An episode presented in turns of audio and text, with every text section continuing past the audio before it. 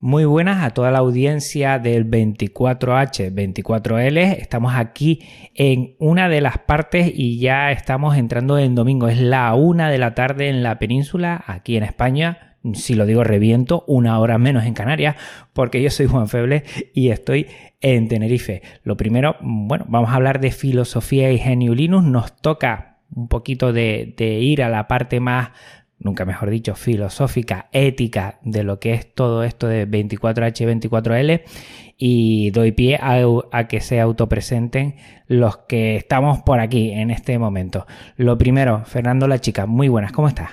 Pues encantado de estar con vosotros, la verdad. Muchas gracias por la oportunidad que me dais y nada, encantado de, empezar a, darle al tema. Eh, rápidamente, preséntate para que te ubiquen un poco eh, quién es Fernando La Chica. Bueno, Fernando la Chica es un padre de una preciosa niña de tres años eh, y un profesional de, del software. Soy desarrollador y consultor de sistemas de gestión empresariales. Y bueno, ese es mi, marco.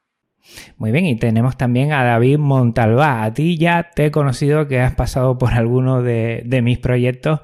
Eh, muy buenas, ¿cómo te encuentras, David? Hola, muy bien, aquí estamos, eh, intentando evitar que nos confinen. quién sabe, quién sabe. Estaremos así mucho tiempo. Eh, bueno, yo como comentar eh, un poquito, eh, si quieren ahora, comentan, como siempre es la pregunta en la que iniciamos cada una de las secciones, cuándo conocieron GNU Linux y por qué lo utilizan. David, venga, empieza tú. Pues yo lo realmente lo conocí en el instituto, cuando estaba estudiando electrónica y vamos, estamos hablando del 1998, 99, por ahí, que empecé a investigar un poquito, estaba trabajando también en una tienda de informática y, nada, me había oído hablar de Linux, había oído hablar de, realmente había oído hablar de que con Linux se podían piratear juegos. Eso es la, la primera noticia que tuve yo del mundo Linux. Y a partir de ahí empecé a investigar y bueno, me instalé mi primera Debian en, en el AMD eh, que tenía. Y a partir de ahí, desde antes del 2000, que estoy trasteando con Linux y, y, nada, experimentando y aprovechando todas las bondades que tiene y aprendiendo, porque siempre estás aprendiendo en este mundillo. ¿Y por qué GNU Linux? Eh, me gustó, me gustó porque podía hacer todo lo que quisiera. Eh, estaba acostumbrado, hasta el momento solo había utilizado Windows 95, Windows 98 típicos pantallazos azules, no podías, lo único que podías hacer era instalarte cosas o bien porque te las comprabas, o bien porque las pirateabas, o bien porque te las hacías tú, pero no te daba ninguna, ninguna facilidad de tocar lo que era el sistema. Entonces empecé a ver que, en Linux, cuando te instalabas, podías hacer lo que quisieras. Podías, incluso como se suele decir, pegarte un tiro en el pie. y claro, a partir de ahí empecé a, a trastear, a, sobre todo el rollo de redes, de conectarme a otras máquinas y, bueno, trastear que, es lo único que, que, podía, que me aportaba en ese momento y que no tenía en otros sistemas. Fernando. Pues mi experiencia con Linux comenzó porque estaba muy insatisfecho con otro sistema operativo. Yo venía de Windows XP y, y tal como está comentando David, experiencia con este software, que si pantallazos azules, que si pues los miles de, problemas que suelen dar, los virus, el bajo rendimiento que tenía.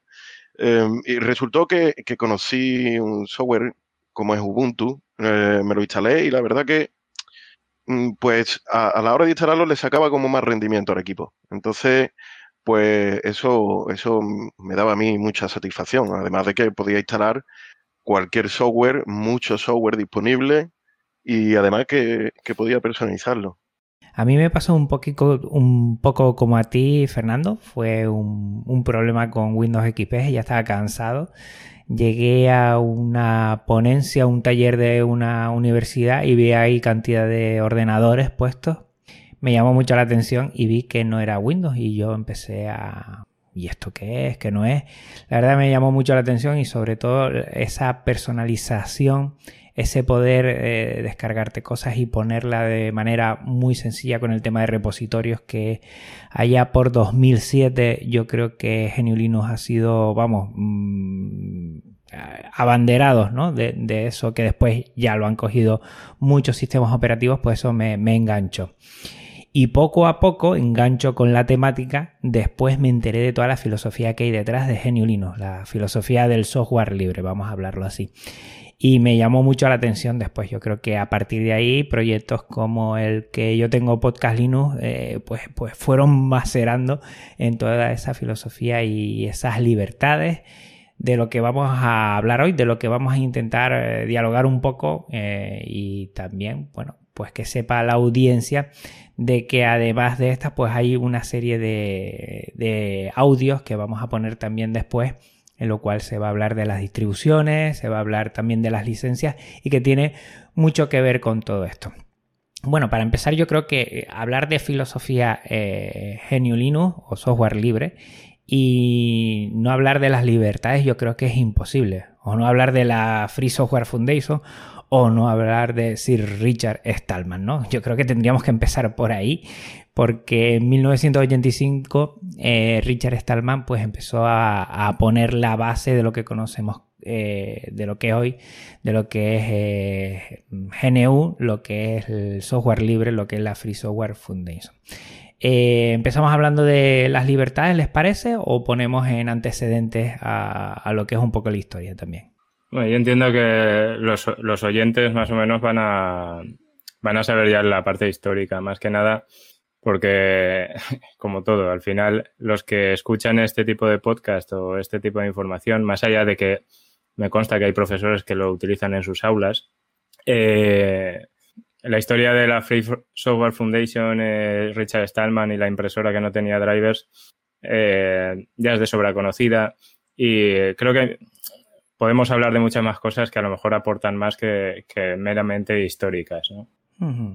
Bueno, si quieren empezamos por, por esas cuatro libertades que empiezan con la libertad número cero, una cosa que siempre me llamó la, atención, ¿no? La libertad número cero y que es, eh, bueno, la libertad que tiene todo usuario, toda usuaria de eh, hacer un uso libre eh, del software, que muchas veces no lo tenemos tan en cuenta y que es la, la base, la que da pie después a las otras tres libertades para conformar las cuatro. Claro, el, eh, es que el, simple hecho de poder ejecutar un programa lo vemos tan o lo tenemos tan asumido que a veces se nos olvida que es un derecho. Y es un derecho que no siempre tienes, porque depende del, software. Incluso dentro del software libre, recordemos que las licencias de software libre pueden tener cláusulas. Y esas cláusulas pueden ser, por ejemplo, que no se permite su uso militar. Entonces, Dentro del mundo del software libre también hay limitaciones, que es el autor el que, el que decide ponerlas. Y, bueno, sí, el la primera o la cero debe ser esa. De poco te sirve tener un software que no puedes ejecutar. Sí, yo esto mm, voy a hacer una comparación quizás con un, con un bien tangible. El software es algo intangible y aquí se juega mucho mm, quizás a, confundir, ¿no? Voy a tratar de aclararlo porque la libertad cero dice que, se puede ejecutar el programa como se desee. Imagínense que, compran una mesa y el fabricante le dice que esa mesa solo sirve para, poner los platos para la comida. Eh, el fabricante me va a mí a limitar eh, qué uso le doy a, un, a una propiedad como es la mesa, pues va de eso, entiendo yo. A mí me recuerda mucho cuando hay dispositivos que no se permiten abrir porque para no hackearlos y no darle otro uso, ¿no? Yo creo que va por ahí, Fernando, lo que comentas tú también. Eh, eh, y fíjate que David, esa primera libertad, la libertad cero, sí me topé una vez. Hay un, eh, un sintetizador de voz que es software libre pero tiene ese condicionante, no para uso militar. Y siempre me pregunto yo, aquí empiezo yo a tirar un poquito de la manta a ver si entramos también en debate. Si no lo permite para uso militar, ¿es software libre? Mm. Sí, lo que pasa es que dentro del software libre, como sabes, hay licencias que tienen ciertas restricciones y hay software y hay licencias que no. Puede ser la BSD, por ejemplo, no, no, no tiene ningún condicionante tú puedes coger y el mismo software liberarlo eh, sin, ninguna restricción ni para, ni, para nada. Eh, serían licencias tipo BSD. Después están las licencias del tipo GPL que sí que te permiten poner esas cláusulas. ¿eh? Hay, dos, hay dos vías dentro del software libre que son la de que la propia libertad o esas libertades parten de que puedas hacer lo que quieras con un software, que sería el, tipo BSD, y el otro tipo de licencias que sí que tienen algunos condicionantes, como puede ser la GPL, que sí que te permite eh, limitar, entre otras cosas, a que puedas redistribuir ese código sin tener en cuenta el autor. ¿vale? Hay, hay dos vertientes dentro del mundo del software libre y no siempre estamos de acuerdo en todo. ¿vale? Por ejemplo, ahora podríamos pensar en la aplicación que más de moda, ¿no? Que podría ser Radar COVID. ¿Para qué? Para el, es código libre, pero la permites distribuir a cualquiera, a cualquiera o de cualquier forma. Entonces, eso ya depende un poco del autor, que, cuál es su mentalidad. Pero ya te digo, hay puntos que siempre, siempre van a chocar, dependiendo de, de la mentalidad de cada uno. Si quieren pasamos a la segunda, que siempre, yo, yo esto hace años me las tuve que aprender, y siempre venía usar, estudiar, eh, compartir, a ver, no, usar, estudiar, compartir o distribuir y mejorar. Y siempre me las tengo así porque siempre alguien me pilla y me dice, ¿cuáles son las cuatro libertades? Además de gente que tengo del podcasting que nada tiene que ver con, el software libre y algunos me la preguntan así para que, que la haga. Pues bueno, la segunda, vamos con ella. Vamos con la segunda libertad que es el estudio, ¿no? Poder acceder eh, al código y que ese código sea público, esté publicado y accesible a ello. Pues esa libertad nos, a los técnicos nos da, pues, nos da un campo de actuación bastante amplio. Resulta que si cerramos el software y no podemos estudiarlo, difícilmente podremos sacarle todo el provecho y todo el jugo. Em, imagínense que, que, nosotros estudiamos, sacamos nuestra carrera, nuestra formación y tenemos todas las habilidades necesarias para sacarle el máximo provecho al software. Si un fabricante de repente cierra su software, pues no, es, no podemos poner nuestras habilidades en práctica. Siguiendo con el ejemplo de la mesa, es como si el fabricante de la mesa nos prohíbe, si compramos una mesa con las esquinas cuadradas, si nos prohíbe redondearla. Yo creo que eso es una libertad que está mm, muy clara, ¿vale? Pero que con el tiempo, con, la normalización que se han tenido en utilizar software cerrado, nos olvidamos de que es una cuestión muy básica. y además, una de las libertades que más fuertemente deberíamos de defender. Ahora mismo estamos en una sociedad donde el software está interviniendo en, en muchos en mucho de los fundamentos de, de la sociedad. Le hace eh, pues redes sociales y ahí tenemos un montón de herramientas y, demás. Eh, si las personas que tienen la formación para hacer esta auditoría no tienen el acceso, mm, yo creo que, la sociedad se movería eh, en unos ámbitos que serían muy diferentes a si el software es prioritariamente libre la gente que sabe de esto debería de, poder auditar todo el software y sobre todo si está al servicio de, entidades públicas con las que nos pueden llegar a gobernar a todos. en, este punto, además, matizaría el hecho de ninguna licencia está por encima de la ley.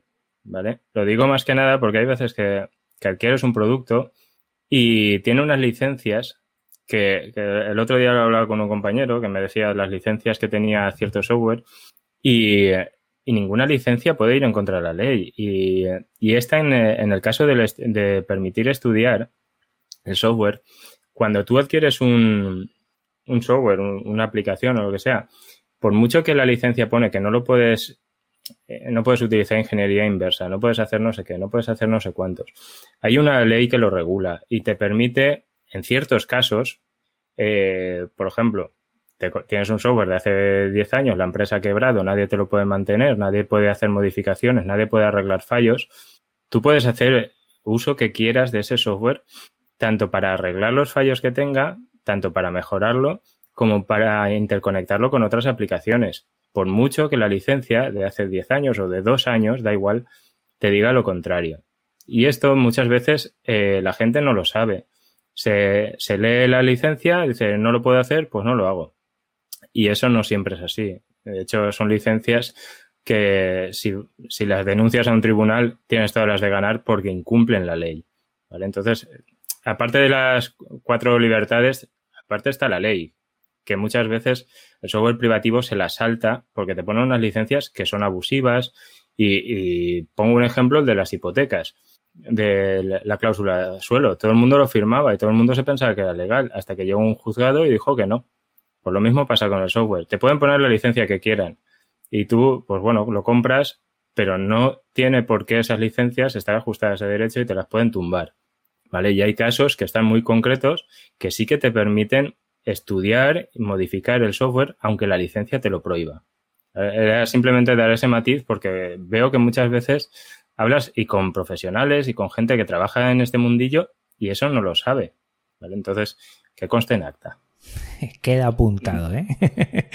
A, mí la verdad lo que me llama mucho la atención es, es, ese efecto, voy a decir una palabra que actualmente no está nada de moda, de moda, que es la viralidad que se le puede dar si tú tienes un acceso público al, código, ¿no? Yo creo que por ahí, en vez de tener que ir a tribunales, como dice David, tener que, o, mandar un correo, por favor, a ver si serías capaz de poder, ¿no? Que esté público, pues da mm, pie a que, a que todo se pueda avanzar más en comunidad de una forma más rápida y, a veces hay tirones de orejas. Yo sé que a Telegram, por ejemplo, eh, recordemos que, la parte que no es de servidor, que, tiene que ver eh, en los dispositivos que tenemos nosotros en el ordenador o la aplicación eh, que tenemos, sí, sí es software libre, la parte de servidor no, y por lo tanto Telegram no es software libre, por mucho que nos guste o no debe de gustar.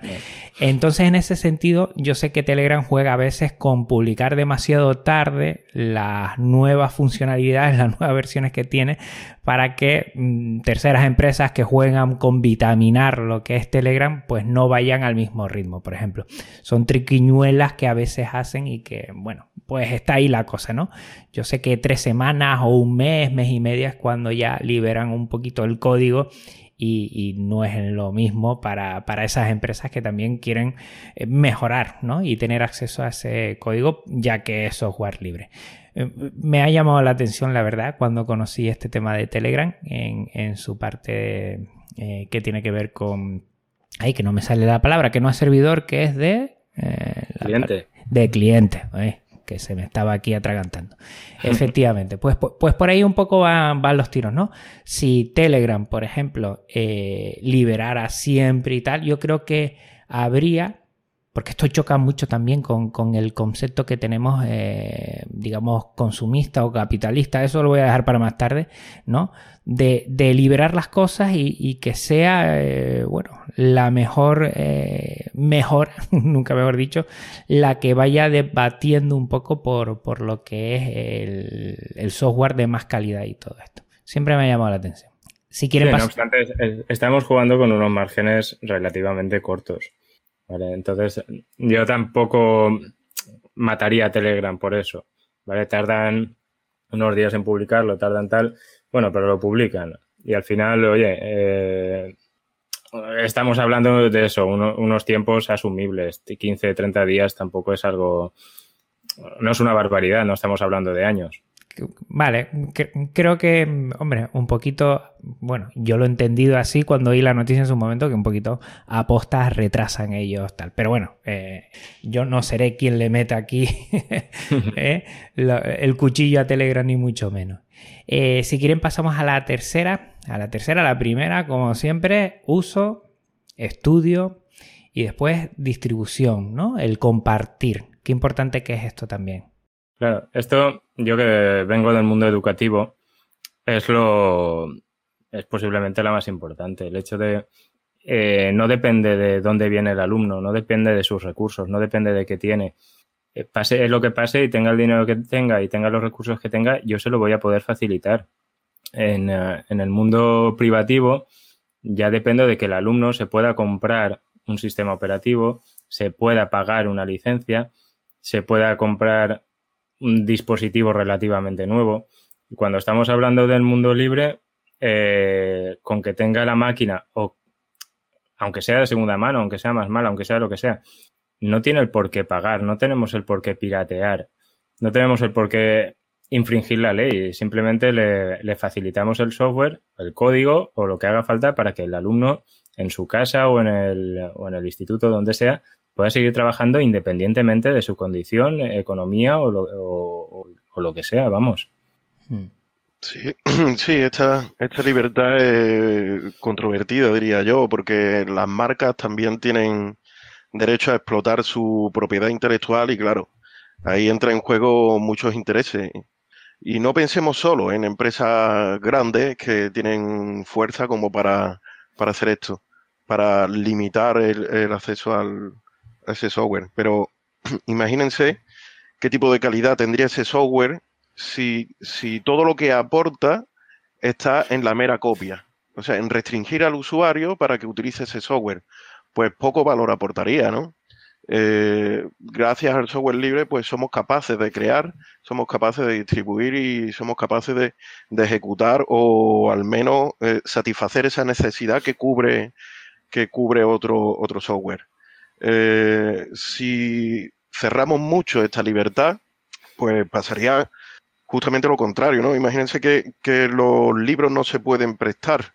Sería complejo de que se difundiera el arte, por así decirlo, el arte, las obras, sería difícil. Eh, la verdad es que este, esta es una de las libertades que quizás mm, pueda tener mucho más debate, pero entiendo cuál es, cuál es la intención. Y al final la intención es que pues que no haya límites ni restricciones por motivos económicos, entre, entre una de tantas, claro sobre todo también el, poder eh, duplicar, multiplicar los canales de distribución, ¿no? Cuando estamos hablando de software privativo o cuando estamos hablando de copyright, siempre hay un canal oficial de distribución y lo legal es que sea ese canal oficial o lo que entienda el, el que crea ese contenido eh, da permiso, pero permiso expreso. Esto es liberar totalmente, ¿no? En vez de poner un kiosco en medio de no sé qué, podemos poner tantos kioscos como tengamos nosotros y evidentemente eso va a llegar más rápidamente porque hay una multitud, eh, bueno, de, posibilidades. Yo hace poco, bueno, en estos días me he bajado un videojuego retro que tiene eh, Creative Commons. Es un, es igual que la filosofía eh, de software libre, pero sí, sí recoge mucho de, lo que es su base. Y, yo se lo puedo pasar a otra persona sin que tenga que ir a la página web eh, que es la oficial, sino directamente. Y a veces es una cosa que, lo damos por hecho, ¿no? Porque hemos sido siempre medio piratillas y bah, toma para aquí, toma para allá, yo te hago la copia, yo te lo doy, no sé qué. Pero si nos mm, ceñimos a la ley, que yo creo que, que es necesario ceñirse a la ley, está claro que el software libre permite que los canales de distribución se multipliquen y una cosa que me encanta es que, no se perderá nunca, ¿no? no quedará por ahí algún programa que se pierda porque hay un, canal de distribución que cierra y a partir de ahí pues, pues, pues, nadie se puede hacer con él. ¿no? Y esto es muy muy interesante y muy importante, a veces no lo tenemos muy en cuenta. Sí, facilita mucho la redistribución porque al final se, se ramifica. Y yo se lo paso a dos, esos dos a otros dos y, va creciendo exponencialmente.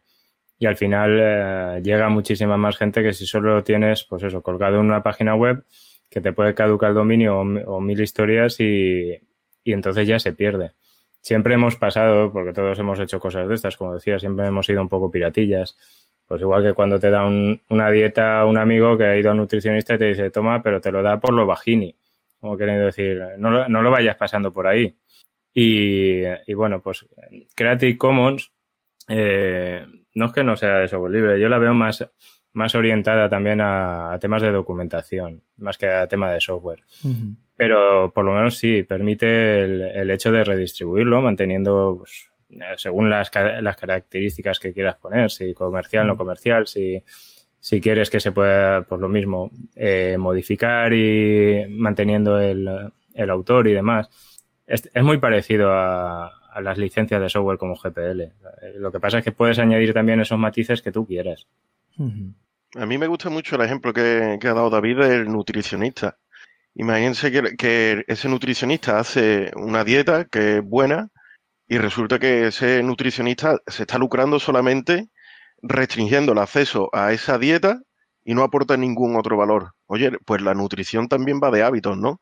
Si te vas a lucrar solo por haber construido una maravilla técnica, oye, pues no, yo creo que al final hay que poner límites también a ese enriquecimiento indefinido. Es que eh, muchas veces vemos la libertad como la libertad de enriquecerse hasta el infinito, pero, pero oye, es que hay otro tipo de libertades y no, y no solo esa. Seguro que a todos los que nos oyen nos, nos, habrán dicho la primera vez, porque a mí me lo pusieron con ejemplo y me encantó, las recetas de cocina, ¿no? Que con el software libre, no sé si lo han oído ustedes seguramente, que es que eh, sería impensable, ¿no? De que una receta de cocina de tu abuela de tal solo la podría esa abuela pasar a una persona y no la podría compartir, ni se podría estudiar, ni se podría mejorar esa receta, ¿no? Todo esto que, que tenemos y que está claro, ni se podría usar esa receta, ¿no? Solo tienes que llamar a la abuela para poder hacer ese plato, ¿no? Pues eso que es impensable. ¿No? Con bueno, esto hay de la receta de paella que mejor si se pierden, ¿eh? Pero, bueno, ahí nos metemos en un fregado. Tú que eres valenciano dirás eso, porque hay paellas y lo otro es arroz con cosas, ¿no? Eso dicen los valencianos. Hay, hay, dos cosas, la paella que se hace en mi casa y arroz con cosas, que es lo que se hace en el resto. Pero imagínate que una, un buen, bueno, eh, mi madre hace un plato que yo voy todos los domingos porque voy a, a comer ese plato. Y entonces, imagínate que yo no lo pueda mejorar o que yo no lo pueda hacer. Insisto, mi madre para que vaya a casa todos los domingos no me ha pasado la receta, fíjate tú, ¿eh? Que la tenga apuntada en una caja fuerte o algo, por si acaso. Sí. Bueno, si quieren pasamos a, la cuarta y última, que es la de poder mejorar. Yo creo que eso es lo que le da ya la vidilla al software libre, que le da un, un plus también. Aquí, entre otras cosas, podríamos partir de cuáles son los principales partners o los principales colaboradores del núcleo de, Linux, por ejemplo, para, que veamos la importancia real que puede tener esto, el, mejorar un, kernel que, que, es de Linux. Y los principales partners son Google, son Microsoft, son Apple, HP, IBM, son grandes multinacionales que están dedicando recursos y dinero a mejorar algo que es un kernel, que no es de, ni de su sistema operativo en el caso de Microsoft, eh, están invirtiendo dinero. Y eso significa una, una cosa. Sin software libre no existiría ni Microsoft, ni Google, ni Apple, ni otras como puede ser Amazon, ni Facebook, no existirían, porque todo bien, parte de esa base, de esos kernels que, que, son los que al final manejan sus servidores. No nos equivoquemos. Si mejoran en eso, es, invierten dinero y recursos en algo que no es ni suyo, es porque lo usan y porque es imprescindible para ellos. Efectivamente, yo, yo opino igual. Eh, de hecho, esta es la raíz de la innovación, diría yo. Si, si de repente fabricamos algo y, y, lo abrimos, es susceptible de que cualquier persona pues, lo pueda modificar y mejorar. Creo que eh, en la colaboración nace la innovación también. Nadie, nadie tiene, eh, por así decirlo, la exclusividad o no debería de tener la, exclusividad de, mejorar algo. Porque yo creo que un conjunto de mente bien organizado, eh, que, se, que se rija por, por método de meritocracia y demás valores, pues pueden colaborar mucho más que una competición desmedida. Eh, y ahí la capacidad que nos da el software libre de poder mejorar algo que ya se nos da, pues es bastante interesante. Siguiendo con el ejemplo de la mesa, oye, si yo he visto una mesa, ¿por qué no voy a poder mejorarla? ¿Por qué no voy a poder poner quizá unos ribetes y, vestirla de otra manera? Pues yo creo que, esta es una de, las libertades que, entroncan con la raíz de la innovación. Si, si de repente eh, fabricamos algo, pues que se pueda modificar, mejorar, incluso adaptar a las necesidades nuevas. Estamos en un mercado que continuamente está cambiando, oye, ¿por qué siempre tiene que ser los software de la misma manera? Entiendo yo que esta es una de las raíces por las que empresas que viven de la innovación se hayan dado cuenta de que deben de colaborar para seguir siendo innovadores. más que colaborar, es como invertir, porque es lo que te digo, los, ¿En qué, ¿En qué, te crees que funcionan los servidores de Amazon? ¿En qué te crees que funcionan los servidores de Windows? Eh, Azure. ¿En qué te crees que funcionan los servidores de Google? no funcionan con otra cosa que no sea el kernel de Linux. Después habrá por encima lo que sea. Es que es más, si no fuera por el kernel de Linux, si no fuera por el software libre, no existiría Android. No tendríamos móviles con Android. Recordemos que eh, gran parte de Android es software libre. ¿Vale? ¿Qué sería de Google sin el software libre? Hmm. En eh, los servidores de Microsoft lo mismo. Eh, gran parte de los servidores web, ¿qué harían sin Apache? Porque tienen el IIS, sí, vale. ¿Quién lo usa? Pues cuatro que lo usarán por ahí. Pero al final los principales servidores del mundo están basados en software libre, ¿vale? Y las principales plataformas educativas, por poner un ejemplo que toco, eh, están basadas en Moodle, ¿vale? Habrán forks, habrán lo que sea, pero estamos hablando de software libre siempre, ¿vale? Los móviles de, de, Google, de Apple, tienen base de software libre. es que cuando la gente critica el software libre, que no es de calidad, que no es de no sé qué, que, vamos, las típicas historias que, cuenta la gente, no se dan cuenta que si no fuera por eso, eh, mucha gente no tendría móvil, o, no, no, tendrían el móvil que tienen, no tendrían las funcionalidades que tienen, pero tampoco tendrían los servicios web que tienen, que ahora mismo eh, todo el mundo ha tirado de videoconferencias. Todo el mundo ha usado Webex, ha usado Jitsi, ha usado Zoom. Eh, ¿Qué tienen sus servidores? Pues posiblemente tengan un, kernel Linux. Entonces, eh, eso la gente lo tiene que entender. Cada vez se va entendiendo un poquito más, creo yo. Pero incluso Microsoft últimamente está dando pasos ahí que, la gente pues también se monta sus historias de que Microsoft se va a unir con Linux y tal, que yo no creo. Pero bueno, se están dando pasos grandes y, cada vez se va entendiendo un poco mejor el tema de software libre. Sí, y a, partir también de, esta cuarta libertad, ese mejorar, eh, tendríamos también nuevo software libre y el concepto aquí, que, que, mira que me costó a mí entenderlo, el concepto de copyleft, ¿no? Una vez tú tengas el software libre, haces una mejora, pero eh, ese nuevo software tienes que liberarlo con eh, bueno, las mismas libertades con las que fue cogida. Aquí, a ver si alguno de los dos, Fernando o David, mm, me asalta esta duda que nunca he sabido eh, solucionar. Y es que con Android creo que pasa, ¿no? Está el Android AOSP, que creo que es el libre, pero que ese no es el Android que termina en todos los móviles eh, con Android. De ahí salta y sí tiene una licencia que sí permite, eh, digamos, saltarse ese copyleft, ¿no? Y hacerla eh, una parte privativa. Pero siempre Google tiene que hacer la parte libre porque creo que trabaja con, con programas y con software que son de software libre, ¿no? No sé si tú lo conoces, David, que acabas de decir que sí. El, núcleo de Android es un, es un Linux. Al final tú coges una parte de Linux, la compilas en AMR, que son los procesadores, y, en eso ya haces tu frontend. Es como si te coges en las diferencias, por ponerlo fácil de entender, ¿vale? Eh, Ubuntu se basa en, Debian, ¿vale? Coge el núcleo de Debian, coge el, sistema operativo de Debian y le, pone las capas que quiere y lo convierte en Ubuntu. Más o menos esto es lo, mismo. Es como si Google coge eh, una Debian y le pone de encima su capa de Google. ¿Vale? Entonces, el, uh, el sistema que es que es Debian, lo tiene que compartir. Lo tiene que liberar eh, con el código. Si Debian es GPL, pues lo tiene que liberar en GPL. No así lo que él le pone por encima, que estaría en sus aplicaciones, su capa de presentación y todo eso. Entonces, supongo que con, eh, que con esto se entiende, ¿no? Es coger una. Es el ejemplo de Debian Ubuntu. Tienes Debian, es completamente libre.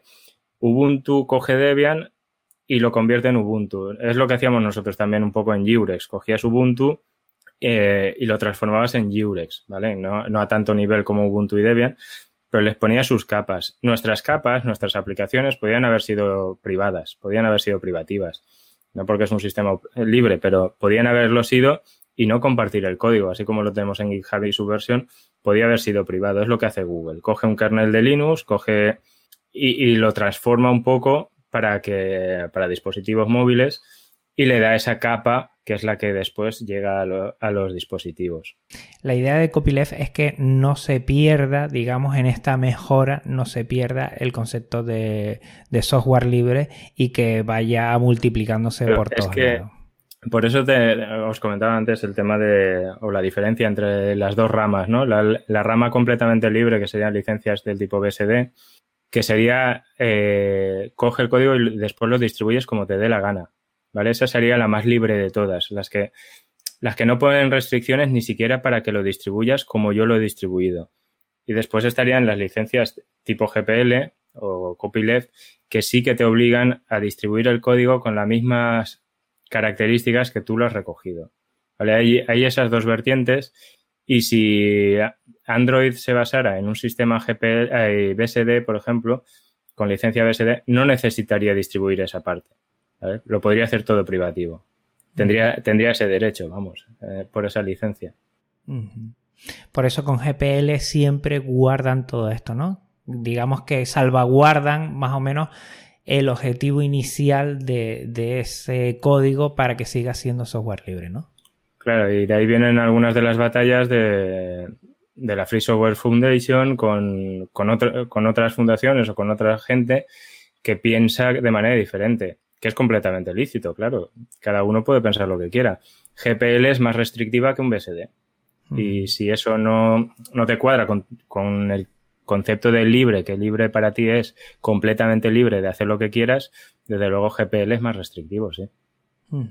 A mí, por ejemplo, me llama mucho la atención cuando empecé, bueno, ya después de años utilizando GNU Linux, empecé a, indagar. Me llamó mucho la atención el tema del software libre y siempre um, utilizaba mal porque lo hacía sinónimo, esa filosofía de software libre, con la filosofía de código abierto, ¿no? Quiero abrir este pastel ahora. Y siempre tenía esa dificultad porque lo ponía sinónimo y después empecé a leer cosas de Stallman y poco menos que, vamos, que estaba metiendo la pata hasta el fondo, ¿no? Eh, si quieren hablamos de esa dualidad que hay, que muchas veces la gente lo coge como que es lo mismo, software libre, eh, código abierto, eh, ¿qué piensan ustedes? ¿Es lo mismo? ¿No es lo mismo? ¿Por qué se decantan? Fernando. Bueno, pues es que a ver, dentro de, todo este mundo eh, queda muy lejos quizá eh, el beneficio que se, o la percepción del beneficio que tienen los usuarios.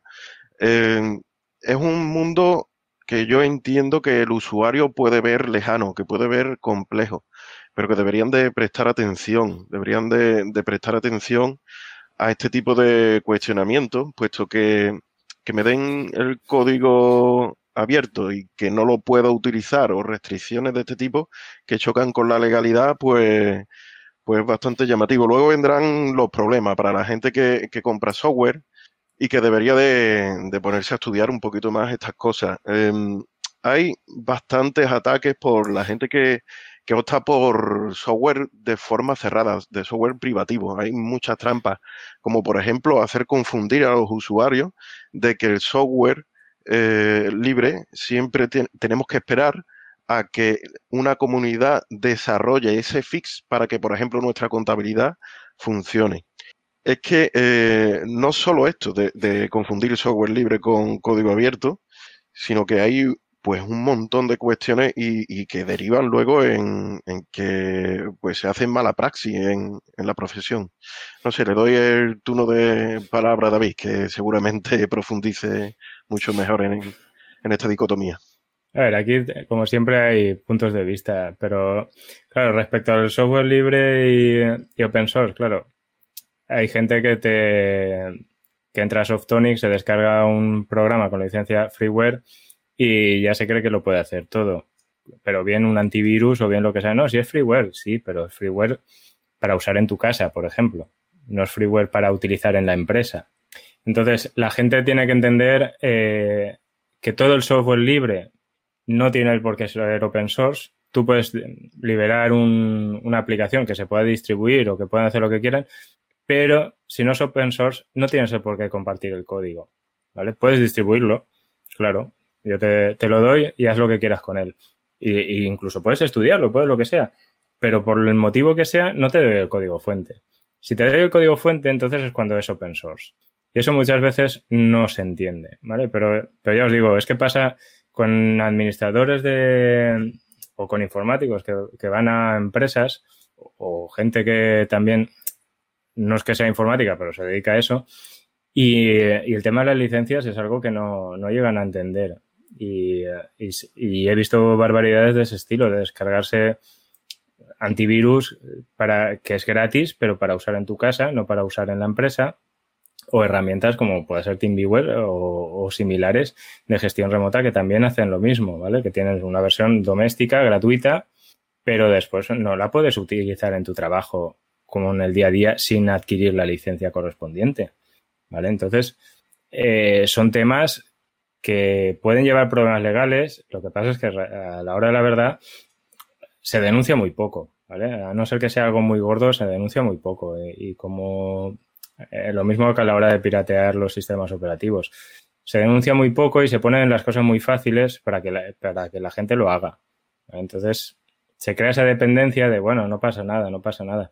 Bueno, sí que pasa. Lo que pasa es que, no nos damos cuenta que, hacer el software vale dinero, porque son horas, y, eh, y, la gente se lo tiene que preparar mucho como para que después no se haga caso de esas licencias, ¿vale? Para bien o para mal. Pero eh, sí que es cierto que lo que os digo, la gente ve freeware, también es verdad que el término de free, por eso se dice free, free as in freedom, libre de libertad, no libre de gratis. Y, tampoco entienden eso, del hecho de Red Hat, de software libre, sí, pero vale dinero. Vale dinero no acceder a su código, vale dinero no que lo uses, vale dinero su soporte, sus licencias, y es una manera de, vivir. Y Red Hat es una empresa muy grande y gana mucho dinero a base de dar servicios, lo que, lo que decía Fernando antes. Eh, tú el software te lo, te lo descargas y tal, pero después lo quieres adaptar a ti, lo quieres tal el dinero que no has invertido en la licencia o en, o en comprarlo, eh, inviértelo. Pues todas las empresas que llevan software libre suelen tener su rama de, de, cómprame la adaptación, digamos, o contratas empresas locales y, favoreces el empleo local también, que falta nos hace, que no dependa todo de Estados Unidos y de China y demás, que aquí en Europa también se trabaja. Entonces, los temas esos van a estar siempre, siempre sobre la mesa porque hay muy poca información al respecto, bueno, o poco conocimiento de las diferencias entre freeware, shareware, middleware y, todo lo que acabe en ware no lo acaban de tener claro. Entonces, si nos metemos ya en temas de código fuente y demás, aún es peor. Sí, sí. Eh, otra cosa, eh, software libre y, vender, vender software. Vamos, vamos a hablar ahí, o vender eh, servicios.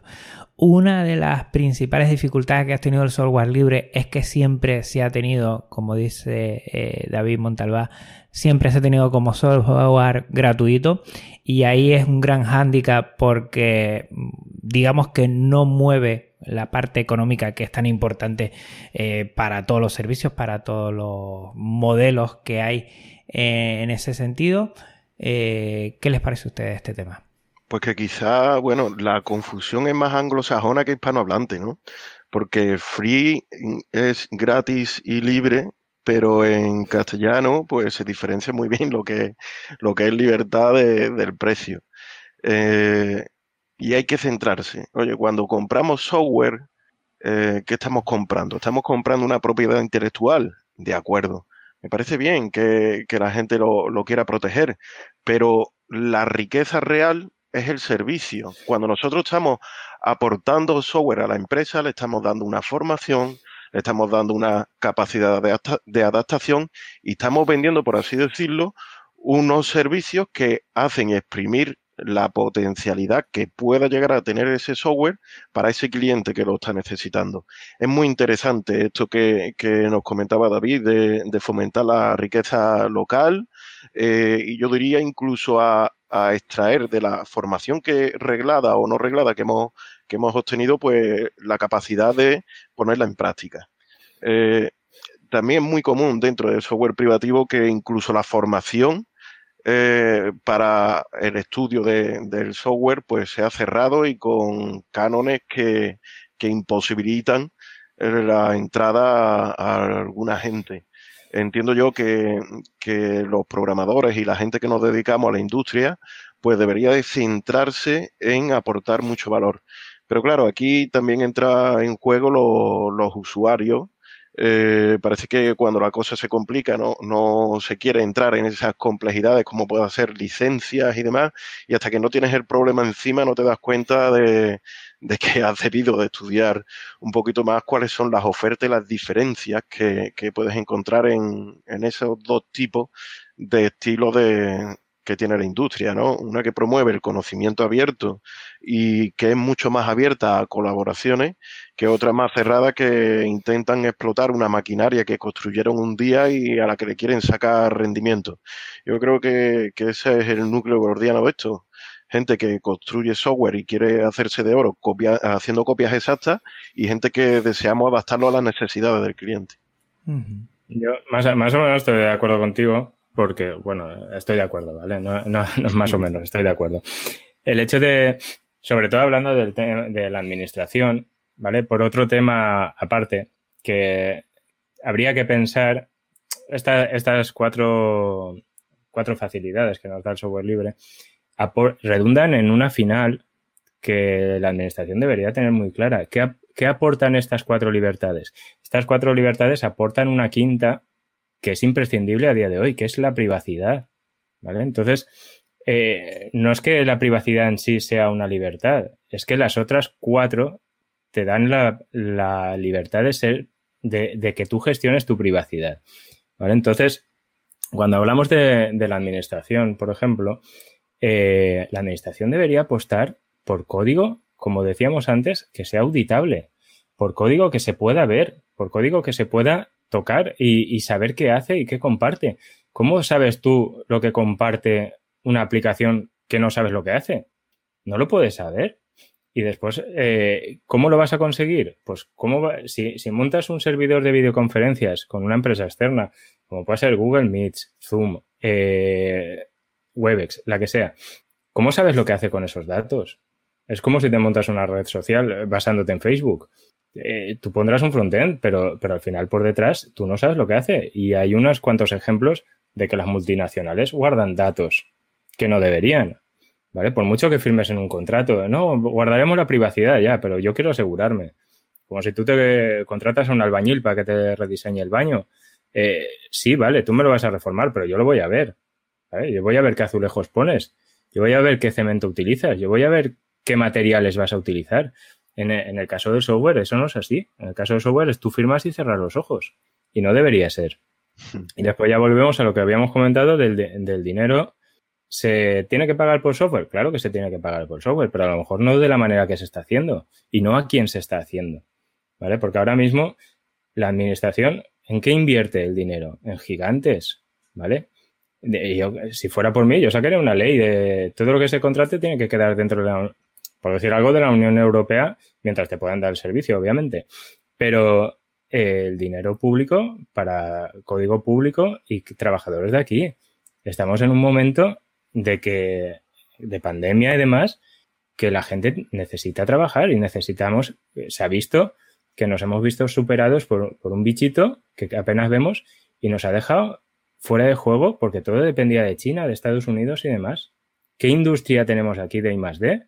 Si, la administración no invierte en empresas de aquí para que les arregle.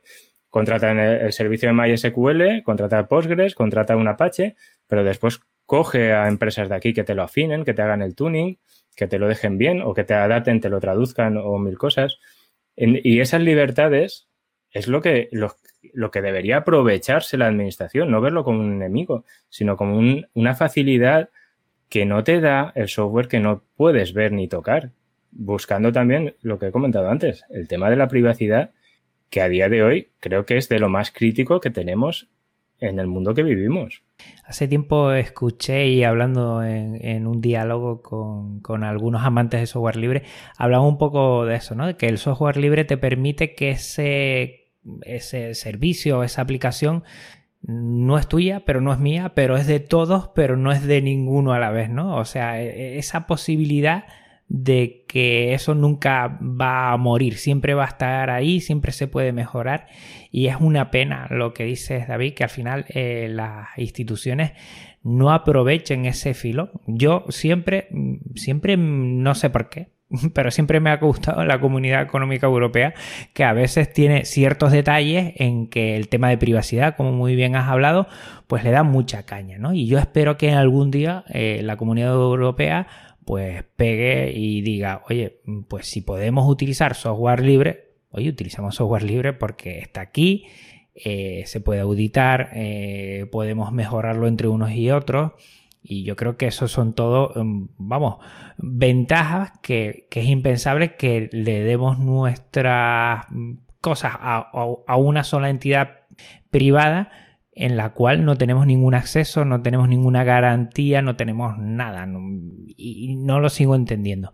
Y, yo creo que podríamos ir por ahí y que lo que se pague sea el servicio, sea la autoría de ese desarrollador o desarrolladora Mm, y no a unas empresas donde, claro, se empieza a inflar y yo igual no puedo pagar 300 euros por un editor de vídeo, pero sí puedo pagar 30 y le está llegando el doble o el triple a quien lo ha creado y, a la gestión de, todo el desarrollo y, al equipo. Por ejemplo, ¿eh? por poner un ejemplo rápido y que igual no se atiene mucho a, lo que es la realidad, pero bueno, para que me, se haga una idea me gustaría que antes o después sí, sí, sí buscáramos ese perfil. Y, evidentemente software libre, en alguna manera u otra hay que pagarlo, porque mucha gente también está, eh, me bajo la distribución, me pongo toda la paquetería y estoy ahí, y como alguna me cobre algo alguna vez, madre mía, que me van a cobrar software libre, Dios mío,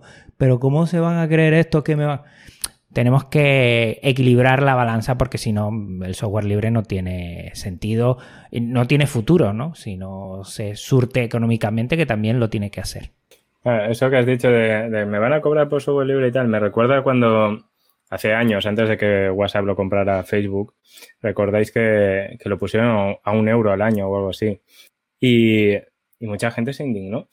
Dijo, yo no voy a pagar un euro para utilizar WhatsApp y aunque no sea software libre.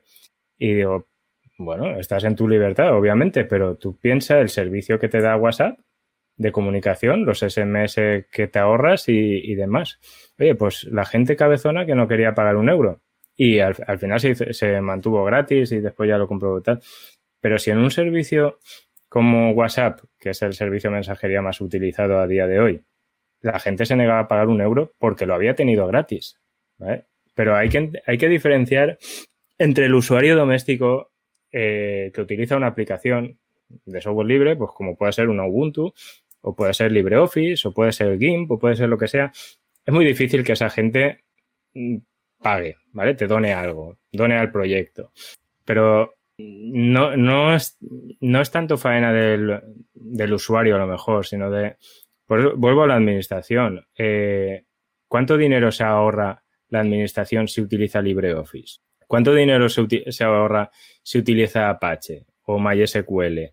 Ese dinero lo puedes reportar en el proyecto, incluso los cambios que realice, porque al final tú te compras un Apache para el gobierno, para, para una comunidad autónoma, tú vas a tener 20 Apaches, 40 Apaches, los que sean. Vas a contratar a una empresa que te haga el mantenimiento, te haga el tuning o lo que sea, empresas locales, ¿vale? Eh, posiblemente hagas alguna adaptación, alguna modificación, descubras algún fallo, descubras que cambiando X parámetro eh, ese Apache funciona mejor. Eh, lo que tienes que hacer es reportarlo, colaborar con el proyecto. No todo es dinero en, el software libre, no todo es te pago 100 euros porque, porque, quiero, ¿no? Es también el, he detectado un bug, he detectado que esto no funciona bien, o en mis ratos libres he hecho un plugin para GIMP que, oye, te pone una espada láser en la mano derecha. Pues compártelo en la comunidad de GIMP, ¿vale? Entonces, el, tema del dinero es muy difícil, lo que digo, que, un usuario normal pague, porque somos así, y la administración debería pagar o colaborar más en los proyectos que utiliza, porque todas las administraciones utilizan software libre porque no tienen más remedio, en sus servidores por lo menos, pero no, después ese dinero no repercute en el proyecto. El dinero que se ahorran muchas veces no, a no ser que sea, pues sí, licencias de Red Hat y similares en los servidores, pues repercuten de una manera u otra. Pero si no, la ventaja es que contratan a, técnicos locales que les llevan el mantenimiento del tuning o lo que sea, pero no invierten, no, no dan dinero a esos proyectos en modo gracias por, por mantenerlo o aquí está mi limosnita para, para que sigáis adelante. Pero qué menos que por lo menos colaborar en parches y soluciones que se vayan detectando. E, eso lo comentaba antes, David, el problema de no publicar eso, ¿no? De no acceder o que sea accesible esa mejora y que quede, porque yo lo he visto más cercano, ¿eh? En donde trabajo o, las zonas en donde trabajo, de que muchas veces esas mejoras no, no se liberan por lo menos, y no se hacen accesibles. Y es una pena porque fíjate que tampoco estamos hablando ya de, una inversión económica, pero sí de mejora del código. Y creo que ahí tanto eh, Fernando como David habrán conocido miles, miles de experiencias donde, donde una cosa se repite en un sitio y en otro y en otro y en otro, eh, con diferentes soluciones, pero si todos que creo que es la fuerza del software libre. Si sabemos liberar y acceder a ese código para que entre todos eh, poder eh, mejorarlo, es mucho más rápido. Eh, yo creo que al final hacemos un mundo mejor. Yo creo que la filosofía del software libre lo que intenta es hacer un mundo mejor y, centrarse sobre todo en, el usuario y, la usuaria, que creo que es lo fundamental. Pues señores, llevamos la hora ya, ¿eh? Se me ha hecho corta. Bueno, y a mí mm. también, ¿eh? Un tema apasionante, sí, sí. Bueno, pues, bueno, yo aquí estoy grabando porque me han dicho y me han tirado de las orejas. Primero, que no nos podemos pasar de la hora y segundo, tenemos un concurso entre los moderadores a ver quién llega justamente a una hora. Yo no lo he conseguido todavía y no voy a decir quién va ganando para que al final, ¿eh? todos los oyentes vean las diferentes secciones y a ver cuál llega a la hora justo sin pasarse. Esto como el precio justo, ¿eh? pues bueno, eh, Fernando, eh, pues bueno, Fernando, eh, David, muchísimas gracias por haber estado en este ratito. comenten un poco dónde le pueden seguir la gente si quieren, algún método de contacto. Pues a mí me pueden seguir por Twitter con F la chica y en el resto de redes sociales como GitHub o, en todas tengo el mismo nick. Y nada, seguramente me encuentren colaborando con la comunidad de, la OCA de Odoo. A mí, sí, si alguien quiere cualquier cosa, eh, en Twitter estoy, arroba de Montalba.